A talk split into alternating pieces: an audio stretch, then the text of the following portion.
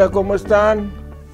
Espero que se encuentren muy bien, gozando de la infinita misericordia de Dios, que es nueva cada mañana. Y grande es su fidelidad. Vamos a ponernos de pie.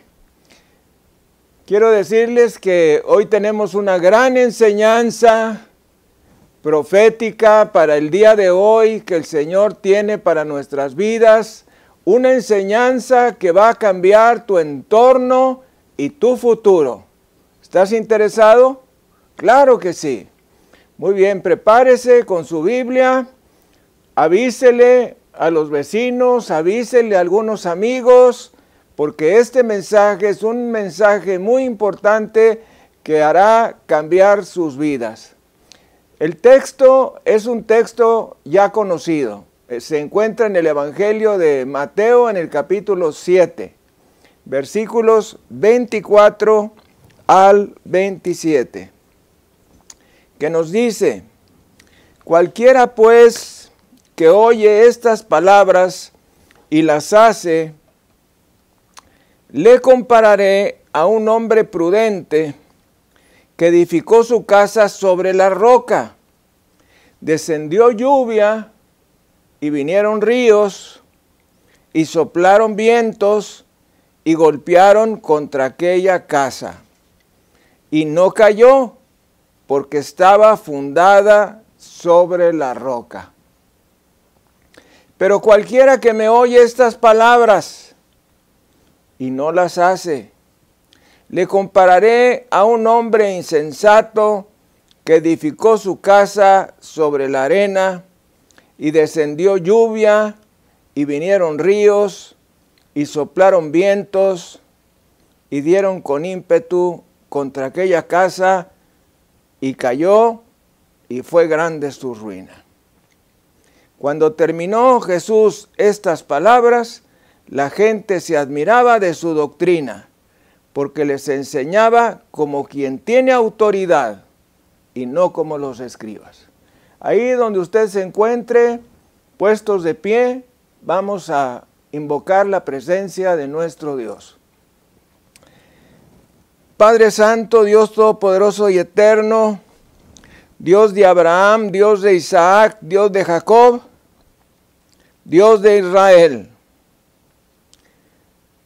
En base a tu palabra te pedimos tu presencia cuando nos dices que dos o tres reunidos en el nombre de Jesús harán que tú estés en medio de nosotros.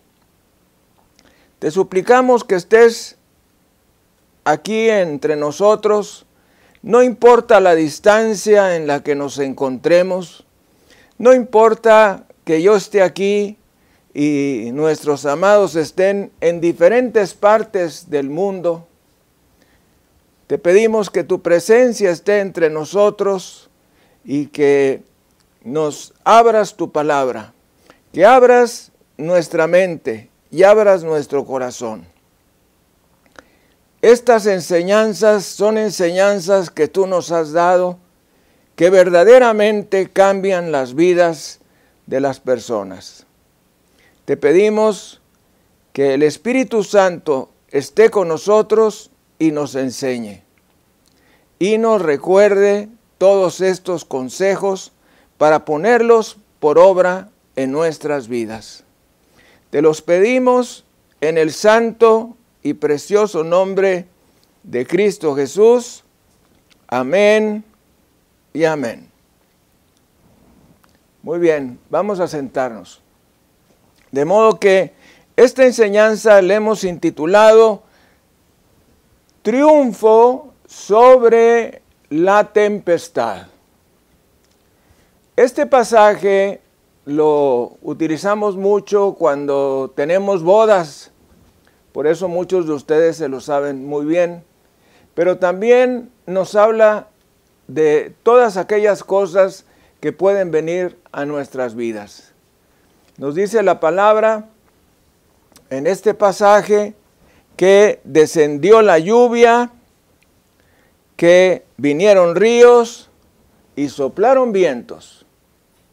Y esta lluvia que descendió, y estos ríos que vinieron, Y estos vientos que soplaron son las dificultades que pueden venir a nuestras vidas.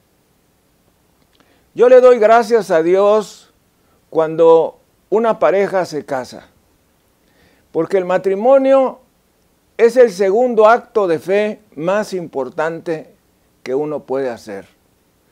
El acto más importante es hacer a Jesucristo nuestro Salvador personal. Pero el segundo acto más importante es el matrimonio. ¿Por qué? Porque damos por hecho que todo va a salir muy bien. No pensamos que puedan venir a nuestras vidas dificultades, problemas, situaciones difíciles, sino que damos por hecho que vamos a triunfar. Bendito sea el Señor Jesucristo. Y qué bueno que esa sea la actitud, porque imagínense alguien que se casara pensando que le va a ir mal, sería terrible. De modo que no importa por lo que estés pasando, no importa por cuánto tiempo hayas estado pasando por este problema, debes saber que Dios puede cambiar las cosas de un momento a otro. Debes levantarte cada día esperando que las cosas cambien. Debes esperar que algo bueno va a ocurrirte. Démosle gloria, honra y alabanza a Jesucristo. Bendito sea el Cordero. Bendito sea el Señor nuestro Dios. A veces cuando hemos luchado en una área por algún tiempo, empezamos a escuchar voces que dicen, nunca se van a componer las cosas. Tu hijo, tu esposo, nunca va a cambiar. Nunca vas a poder salir de estos problemas nada va a cambiar. Esto definitivamente no tiene remedio. No vale la pena, ya. Esto no va a mejorar. ¿Por qué no te vas? ¿Por qué no te suicidas de una vez? ¿Has oído estas voces? Yo sí las he oído y muchas veces. Existen tantas personas que han escuchado estas mentiras, se las han tragado y han perdido todas sus esperanzas y en consecuencia han terminado sus vidas arruinados o muertos. La palabra de Dios nos enseña en la segunda carta a los Corintios, capítulo 4, versículo 18, no mirando nosotros las cosas que se ven, sino las que no se ven. Porque las cosas que se ven son temporales, mas las cosas que no se ven son eternas.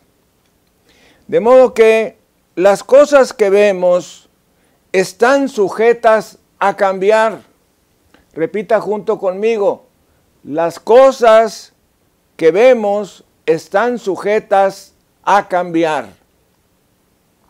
Tengo buenas nuevas para todos ustedes. No importa las cosas por las que hayas estado pasando. No importa por las cosas que estés pasando en este momento. Esas cosas están sujetas a cambiar.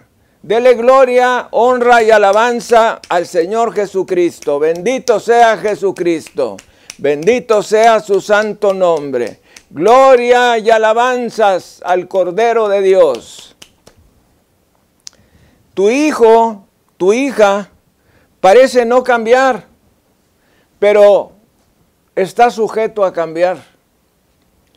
Tu esposa, tu esposo, por más increíble que tú lo puedas ver, está sujeto a cambiar. Tu matrimonio, que parece destruirse, parece volverse imposible, está sujeto a cambiar. Y Dios continúa diciendo, si tan solo pones tu confianza en mí, yo lo cambiaré. Yo haré un camino donde parece no haberlo. No importa qué tan imposible parezca tu situación, está sujeta a ser cambiada. Demos gloria, honra y alabanza a Jesucristo nuestro Señor. En estos tiempos, donde muchísimas personas se encuentran bajo un gran estrés, que no saben qué hacer, que al parecer ya se agotaron todas las posibilidades para resolver los problemas, pues debemos saber que nada es permanente, que todo es temporal. Dios va a sacarte adelante. El rey David nos dice en el Salmo 23, versículo 4, aunque ande en valle de sombra de muerte, no temeré mal alguno, porque tú estarás conmigo. Tu vara y tu callado me infundirán aliento. De modo que no importa dónde estés, lo que importa es con quién estés. El rey David Dijo, aunque ande en valle de sombra de muerte, no temeré mal alguno porque tú estarás conmigo. Bendito sea el Señor. También en este versículo notamos que el rey David no dijo que fuera a permanecer allí. Dijo, aunque ande. El sentido es, esta situación no va a seguir así. Voy a salir de ella. De modo que no importa qué tan oscura parezca estar tu vida, en este momento no importa qué tan fuerte estés luchando en tu vida, déjame decirte, no vas a permanecer allí, sino que vas a salir. Voltee usted a ver la persona que tiene a un lado y dígale, vas a salir. Ahora hacia el otro lado y dígale, vas a salir con voz profética, con una voz fuerte. El Señor nos dice en el Salmo 34, versículo 19, muchas son las aflicciones del justo, pero de todas ellas le librará Jehová. Esta es una promesa de Dios. Debes saber en este momento que Dios se encuentra en el proceso de sacarte adelante del problema donde estás. En este momento, Dios está en el proceso de cambiar tu situación. Mientras me estás viendo u oyendo, Dios está cambiando las cosas a tu favor. Él está volviendo los caminos torcidos en caminos derechos. Está abriendo puertas de oportunidad en estos tiempos difíciles. Está llevando a tus seres amados hacia Él. Dios está trabajando en tu vida. Démosle gloria, honra y alabanza a Jesucristo. Dios está trabajando en tu vida. Nos dice Mateo 12, 37, porque por tus palabras serás justificado y por tus palabras serás condenado. Ponga atención a esto que tengo yo muy marcado en mis notas si permaneces en una actitud de fe y aprendes a vivir con un sentido de espera de que buenas cosas van a venir, Dios va a sacarte de todas y cada una de tus circunstancias negativas. El problema que la mayoría de las personas cometen es que cuando los tiempos se vuelven difíciles, se enfocan en sus problemas y jamás podrás estar en una actitud de fe mientras te encuentres pensando en las cosas negativas de tu vida. Algo tremendo es que entre más pienses en tus problemas, entre más hables respecto a tus problemas y entre más discutas respecto a tus problemas, tus problemas se volverán más grandes. Menos fe tendrás en tu corazón y el diablo se hará cargo de tu vida. De modo que deja de hablar respecto al problema y empieza a hablar respecto a la promesa. En lugar de estar pensando que te va a ir mal, empieza a pensar que te va a ir bien. Dice el Señor en su palabra, todo lo puedo en Cristo que me fortalece. El Señor me pondrá adelante y no atrás, arriba y no abajo.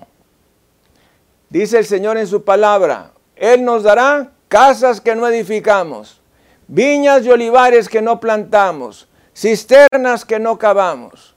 Recuerde las promesas de Dios en lugar de estar recordando los problemas. Enfócate en las promesas de Dios.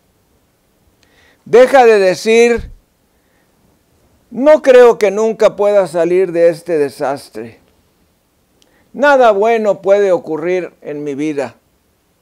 Y empieza a decir, Dios siempre me ha sacado adelante. Yo sé que esto es algo temporal.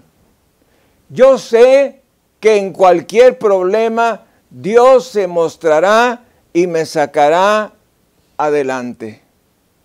Uno de los pasajes que a mí más me entusiasman es la segunda carta a los Corintios en el capítulo 1, versículos 8 al 10, que nos dice, porque hermanos, no queremos que ignoréis acerca de nuestra tribulación que nos sobrevino en Asia, pues fuimos abrumados sobremanera más allá de nuestras fuerzas, de tal modo que aún perdimos la esperanza de conservar la vida. Me llama mucho la atención este versículo 8, porque muchos pastores ocultamos a los creyentes que atendemos las situaciones difíciles por las que estamos pasando, porque no los queremos inquietar, no los queremos mortificar. Bueno, eso no lo hacía el apóstol Pablo. Y el apóstol Pablo, que es nuestro modelo como pastor y misionero, decía, no queremos que ignoréis acerca de nuestra tribulación que nos sobrevino en Asia, pues fuimos abrumados sobremanera, más allá de nuestras fuerzas, de modo que aún perdimos la esperanza de conservar la vida. ¿Qué le parece esto que dice el apóstol Pablo? Que él casi había perdido la esperanza de guardar la vida. Versículo 9. Pero tuvimos en nosotros mismos sentencia de muerte para que no confiásemos en nosotros mismos, sino en Dios que resucita a los muertos. Atención, versículo 10. Y este es el punto central que les quiero explicar. El cual nos libró y nos libra y en quien esperamos que aún nos librará de tan gran muerte.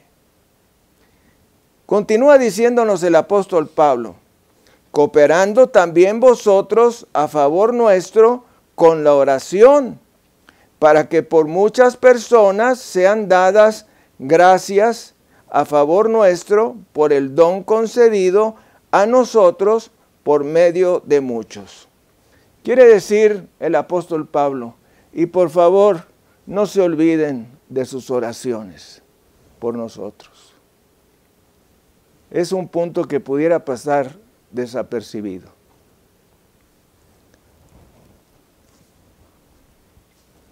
De modo que sal de esa mentalidad de autocompasión y empieza a hablar palabras de fe y palabras de victoria. No debes usar tus palabras para describir tu situación, sino para cambiar tu situación. Si te encuentras padeciendo económicamente, piensa, voy a salir de este problema. Las cosas van a empezar a cambiar. Porque Filipenses 4:19 dice, mi Dios suplirá todo lo que me falte conforme a sus riquezas en gloria en Cristo Jesús, Señor nuestro. ¿Cuál es la promesa? Mi Dios pues suplirá todo lo que me falte conforme a sus riquezas en gloria.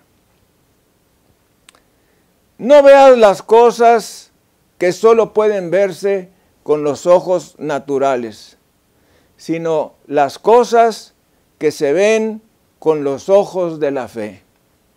Ve tu situación cambiar, ve tu matrimonio restaurado, ve tu situación económica cambiar y entonces tus sueños van a empezar a ocurrir. Dios le dijo a Abraham que iba a tener un hijo a pesar de ser ya viejo. Y nos dice en Romanos 4, versículos 18 al 21, este pasaje también es uno de mis preferidos. Él creyó en esperanza contra esperanza para llegar a ser padre de muchas gentes conforme a lo que se le había dicho. Así será tu descendencia.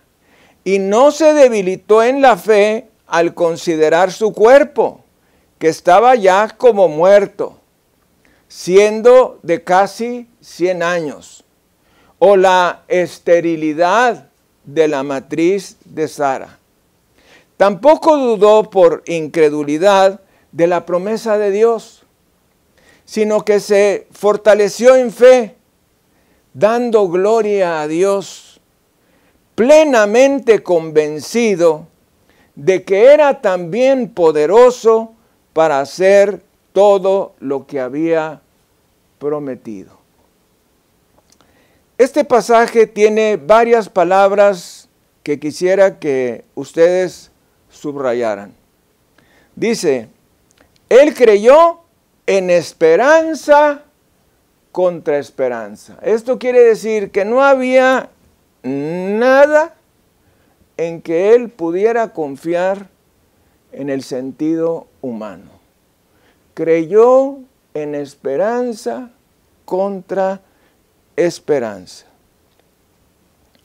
También nos dice, y no se debilitó en la fe al considerar su cuerpo que estaba ya como muerto, siendo de casi 100 años.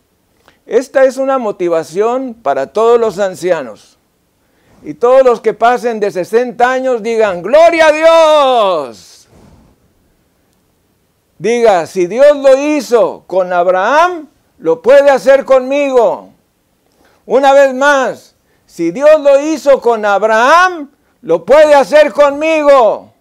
Una vez más, si Dios lo hizo con Abraham, lo puede hacer conmigo. Claro que sí.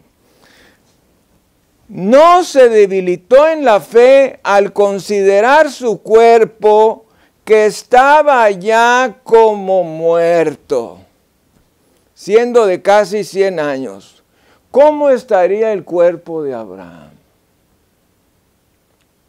Bastante deteriorado. O la esterilidad de la matriz de Sara. Ahora viene una parte también importante. Tampoco dudó por incredulidad de la promesa de Dios. O sea que no cayó como muchos de nosotros de pronto en incredulidad, sino que se fortaleció en fe dando gloria a Dios. Yo quiero preguntarte si la palabra de Dios nos enseña que la fe es por el oír y el oír por la palabra de Dios, y Abraham no tenía los rollos de las escrituras, ¿cómo le hizo Abraham para fortalecerse en la fe? Voy a repetirlo para aquellos que no me entendieron bien.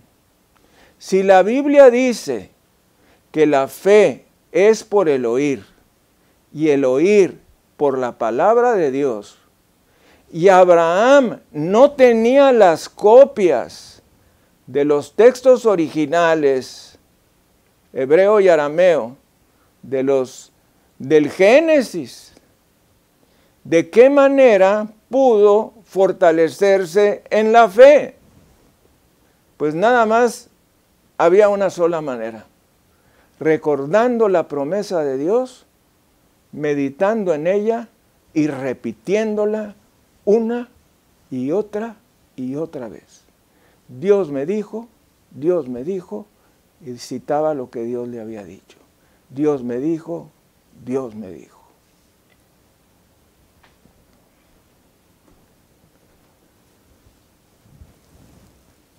Y nos dice, plenamente convencido de que era también poderoso para hacer lo que había prometido. Dicho en otras palabras, Abraham no consideró sus propias circunstancias. No vio lo imposible que eran las cosas, sino que hizo a un lado todas sus dificultades por medio de sus ojos de fe y vio a ese niño y luego lo vio crecer como un muchachito y luego como un jovencito y luego ya como un muchacho más grande. Él vio la promesa de Dios. A través de estos pasajes podemos aprender cuál es el proceso que debemos seguir para conquistar las promesas de Dios. Esto es en realidad la fe. Ver más allá de lo que ven nuestros ojos terrenales. Ver más allá de nuestros problemas. Ver más allá de la enfermedad. Ver, ver más allá de las imposibilidades y empezar a verte en la victoria. Ahora vamos a ir a Hebreos 11.1. Este es un versículo que también prácticamente no sabemos de memoria. Dice, es pues la fe la certeza de lo que se espera. Repita junto conmigo, es pues la fe la certeza de lo que se espera. Yo quiero preguntarte, ¿tú tienes la certeza de lo que estás esperando? Si no tienes la certeza de lo que estás esperando, quiere decir que no tienes fe. Porque la fe es la certeza de lo que se espera. Y yo me he hecho esa pregunta en algunas ocasiones. ¿Verdaderamente yo estoy esperando esto que estoy pidiendo? ¿Sí o no? Si no estoy esperando lo que estoy pidiendo, quiere decir que no estoy orando con fe. Entonces, es pues la fe la certeza de lo que se espera. Segunda parte, la convicción de lo que no se ve. Imagínate, estar convencido de lo que no vemos. Quiere decir que el asunto de la fe es un asunto serio. Gracias a Dios que la fe nos las da Él. La fe es un regalo de Dios, porque por gracia sois salvos por medio de la fe. Y esto no es de vosotros, es un don de Dios, no por obras, para que nadie se gloríe. De modo que la fe es un don de Dios. La fe es por el oír y el oír por la palabra de Dios. La palabra de Dios nos dice que Abraham no consideró la debilidad de su propio cuerpo. Déjame preguntarte, ¿qué es lo que tú estás considerando? ¿Estás considerando tus circunstancias? ¿Estás considerando algún diagnóstico que te soltó el doctor? ¿Estás considerando algún resultado de laboratorio o el reporte de una radiografía, de un TAC, de una resonancia magnética? ¿Eso es lo que estás considerando? ¿Estás considerando solamente las cosas desde el punto de vista natural en lugar de ver las cosas desde el punto de vista sobrenatural? Si estás haciendo todas estas consideraciones, pues esta es la razón por la que te encuentras desalentado, decepcionado, triste y frustrado. Necesitas levantar los ojos. Alzaré mis ojos a los montes. ¿De dónde vendrá mi socorro? Mi socorro viene de Jehová, quien hizo los cielos y la tierra. No mire para abajo, mire para arriba. Ya hemos reflexionado en Pedro. Pedro vio hacia abajo las olas, los vientos, en lugar de voltear a ver a Cristo. Y ese es el error que cometemos a veces.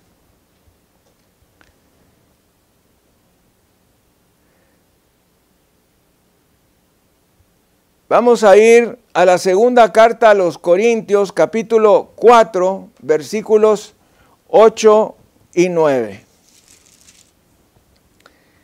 que nos dice que estamos atribulados en todo, mas no angustiados, en apuros, mas no desesperados, perseguidos, mas no desamparados, derribados, pero no destruidos. Esta era la condición del apóstol San Pablo en este pasaje. Sabemos que cualquier circunstancia está sujeta a cambiar. Pablo enfrentó todo tipo de problemas. Fíjese lo que nos sigue diciendo en este pasaje. Versículo 10. Llevando en el cuerpo siempre, por todas partes, la muerte de Jesús, para que también la vida de Jesús se manifieste en nuestra carne mortal. Ahora quiero llevarlo al versículo 17, porque esta leve tribulación momentánea produce en nosotros un cada vez más excelente y eterno peso de gloria, no mirando nosotros las cosas que se ven, sino las que no se ven, pues las cosas que se ven son temporales, pero las que no se ven son eternas. Mis amados, quiero hacerle una pregunta. La famosa pandemia española, ¿se acabó o no se acabó?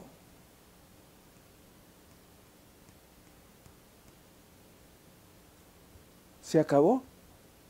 Entonces, ¿por qué esta gente dice que esta pandemia no va a acabar? O que sigue otra pandemia peor. O que existe otra variante nueva que va a venir. A menos que estén involucrados en eso. Porque aún las pandemias que han pasado durante toda la vida han tenido un tiempo de inicio y un tiempo de conclusión. Algo hay por ahí que no sabemos.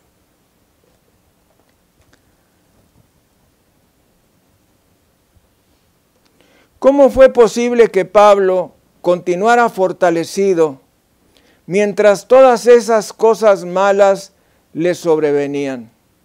¿Cómo pudo tener la actitud correcta?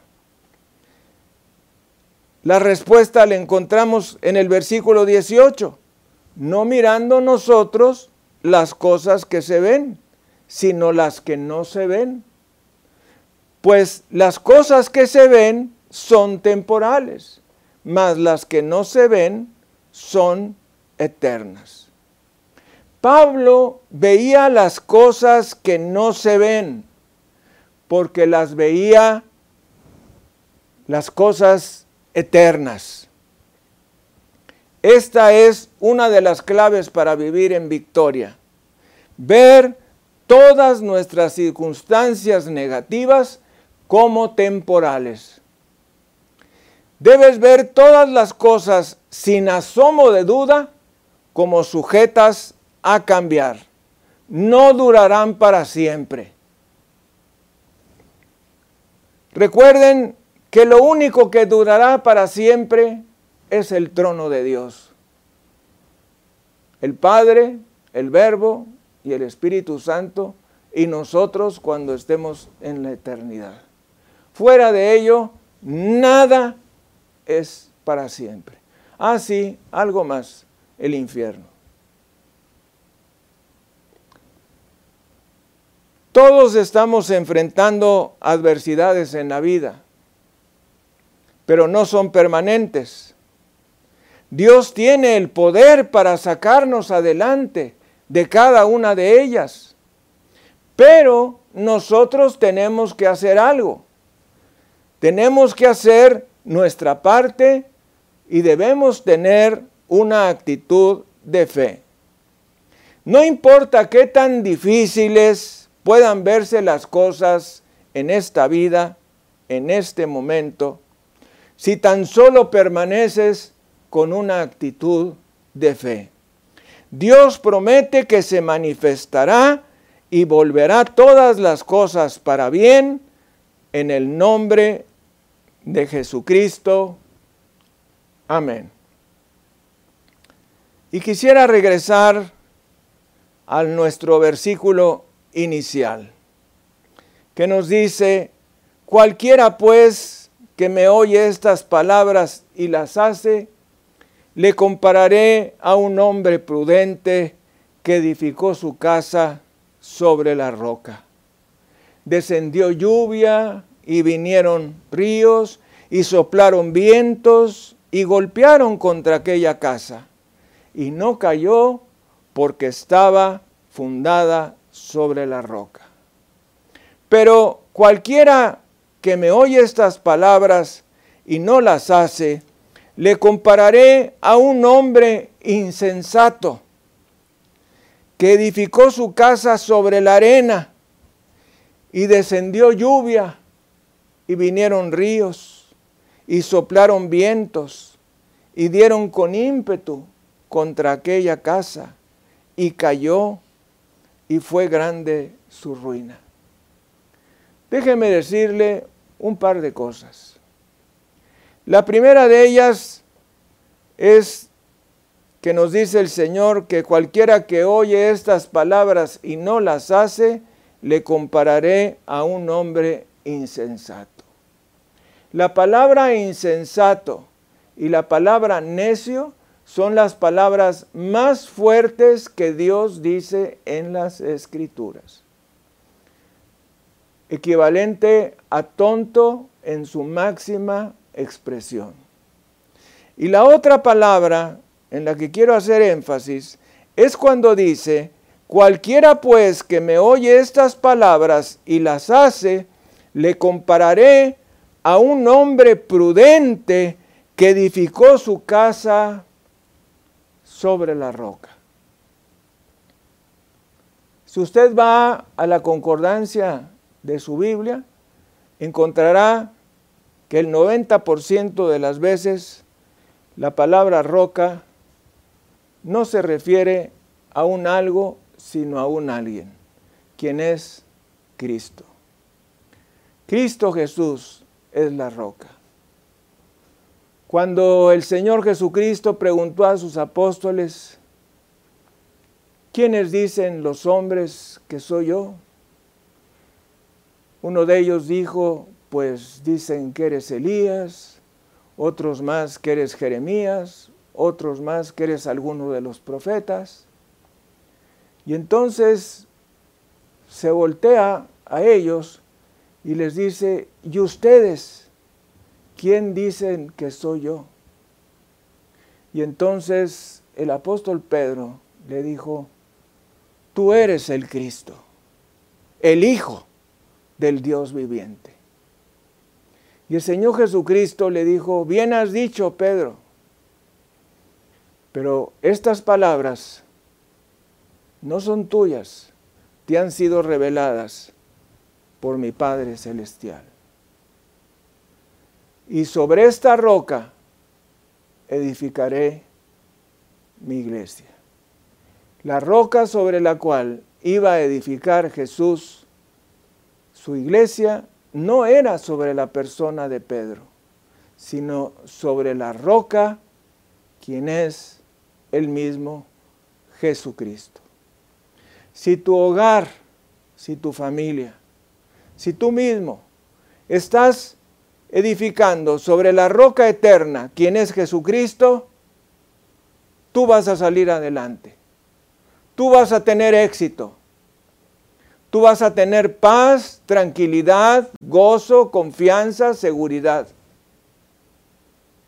Pero si tú estás edificando en la arena, en una religión, en pensamientos de hombres, pues tú mismo, tu hogar, tu familia, se van a caer, se van a destruir.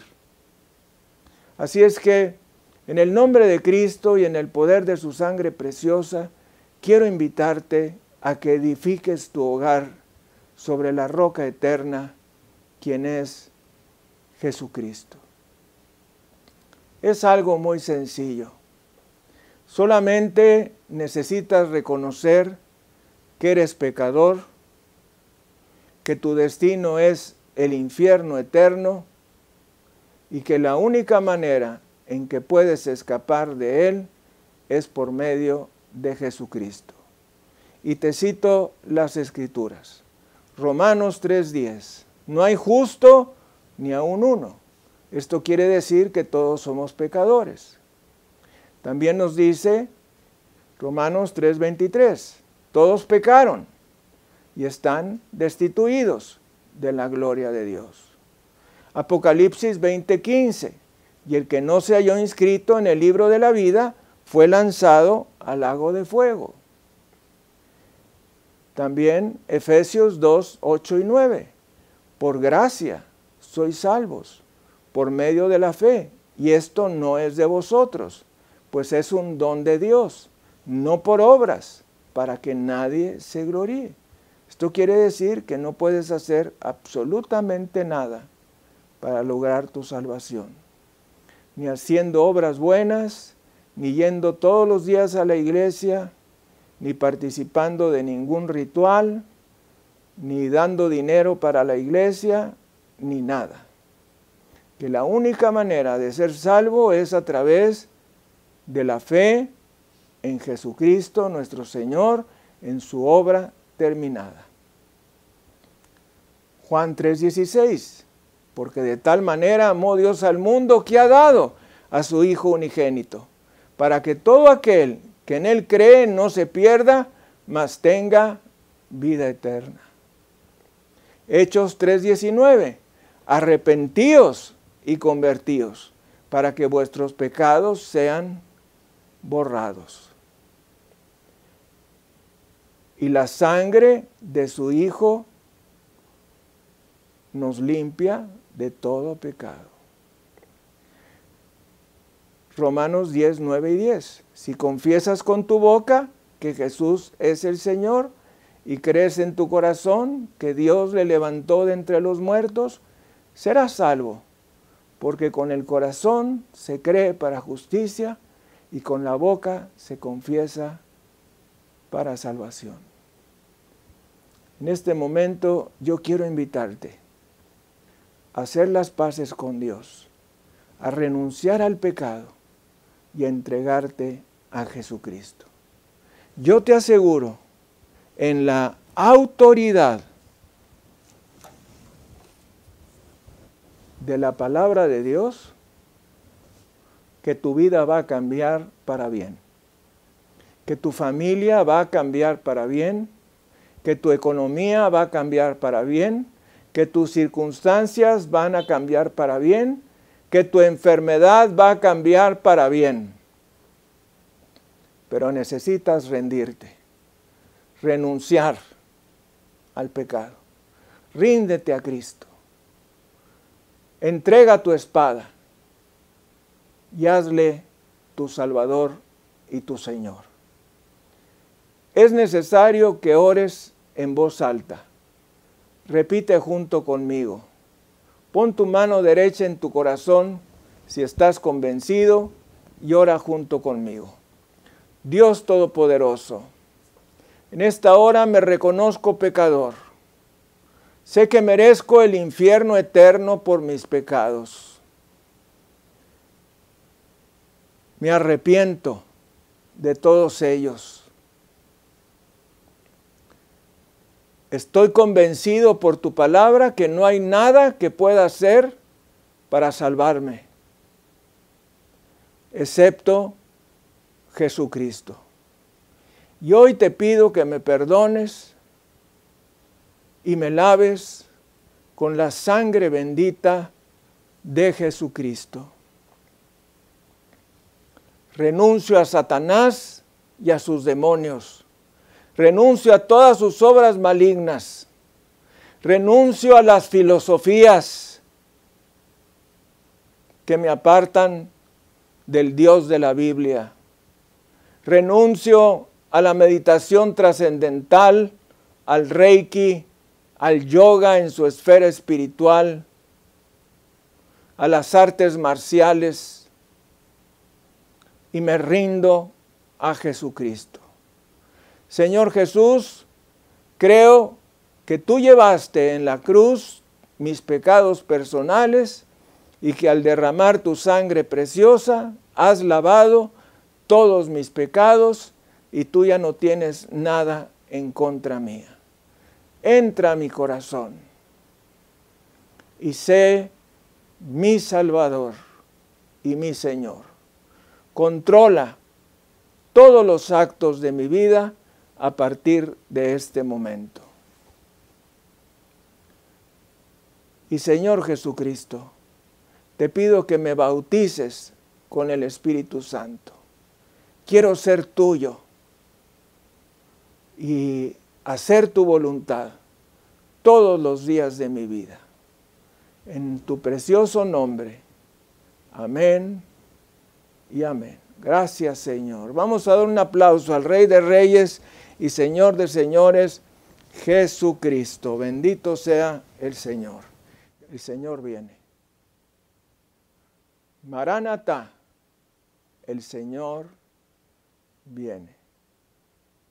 Arregle su vida y entréguese totalmente a Jesucristo. Dios le bendiga y nos estaremos viendo con la gracia de Dios.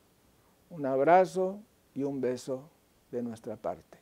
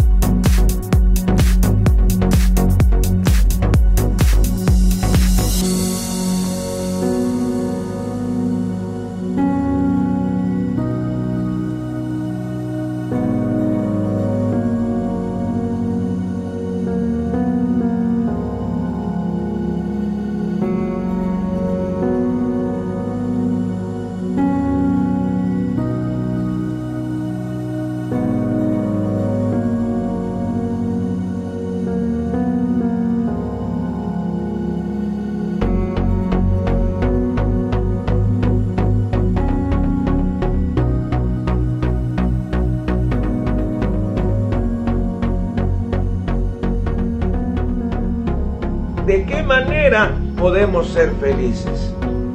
Y definitivamente no hay otra manera que por medio de Jesucristo, nuestro Señor y glorioso Salvador.